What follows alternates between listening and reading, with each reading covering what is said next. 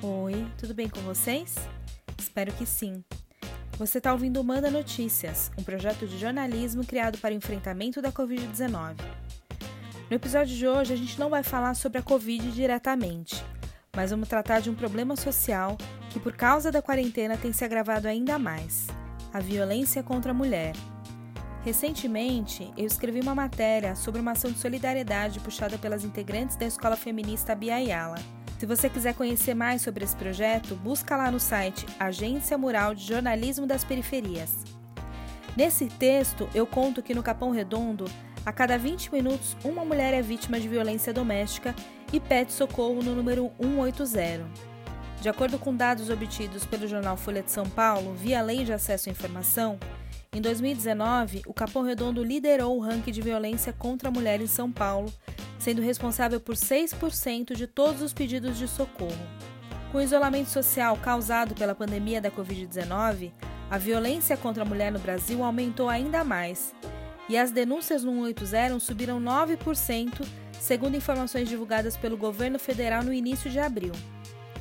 De acordo com o artigo 5 da Lei Maria da Penha, violência doméstica e familiar contra a mulher é qualquer ação ou omissão baseada no gênero que lhe cause morte, lesão, sofrimento físico, sexual ou psicológico e dano moral ou patrimonial. No site do Instituto Maria da Penha é possível compreender como a violência contra a mulher pode ser encontrada em várias atitudes. A violência física é aquela que ofende a integridade ou saúde corporal da mulher, como espancamento, atirar objetos, sacudir ou apertar pelo braço, estrangulamento, sufocamento, lesões com objetos cortantes ou perfurantes, etc. A violência psicológica é aquela que causa dano emocional, diminuição da autoestima, prejudica e perturba o pleno desenvolvimento da mulher ou que tem o objetivo de denegrir ou controlar suas ações comportamentais, crenças e decisões. Pode ser considerada ameaça, constrangimento, humilhação, manipulação, isolamento, vigilância constante, perseguição, insultos, chantagem, exploração e etc. A violência sexual é aquela que obriga a mulher a presenciar, manter ou participar de relações sexuais não desejadas mediante intimidação, ameaça, coação ou uso de força. É o estupro, é obrigar a mulher a fazer atos sexuais que causam desconforto ou repulsa, impedir o uso de métodos contraceptivos ou forçar a mulher a abortar, entre outros. A violência patrimonial é aquela que o agressor assume a posse, destrói parcial ou totalmente objetos, instrumentos de trabalho, documentos pessoais, bens, valores, etc.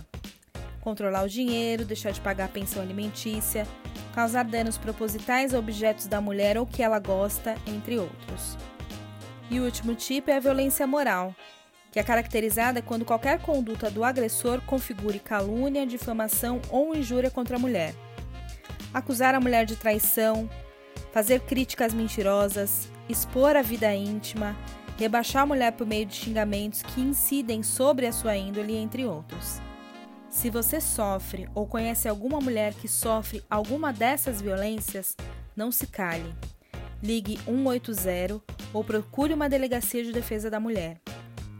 A violência contra a mulher é um problema social grave e de responsabilidade de todos nós mulheres e homens. Eu vou ficando por aqui. Se você recebeu esse áudio de um amigo e quer ser incluído na lista de transmissão oficial, manda uma mensagem para o número 11 9 8336 0334. Você também encontra todos os episódios no Spotify e nas minhas redes sociais. Até a próxima e não se esqueça: fique em casa, vai passar.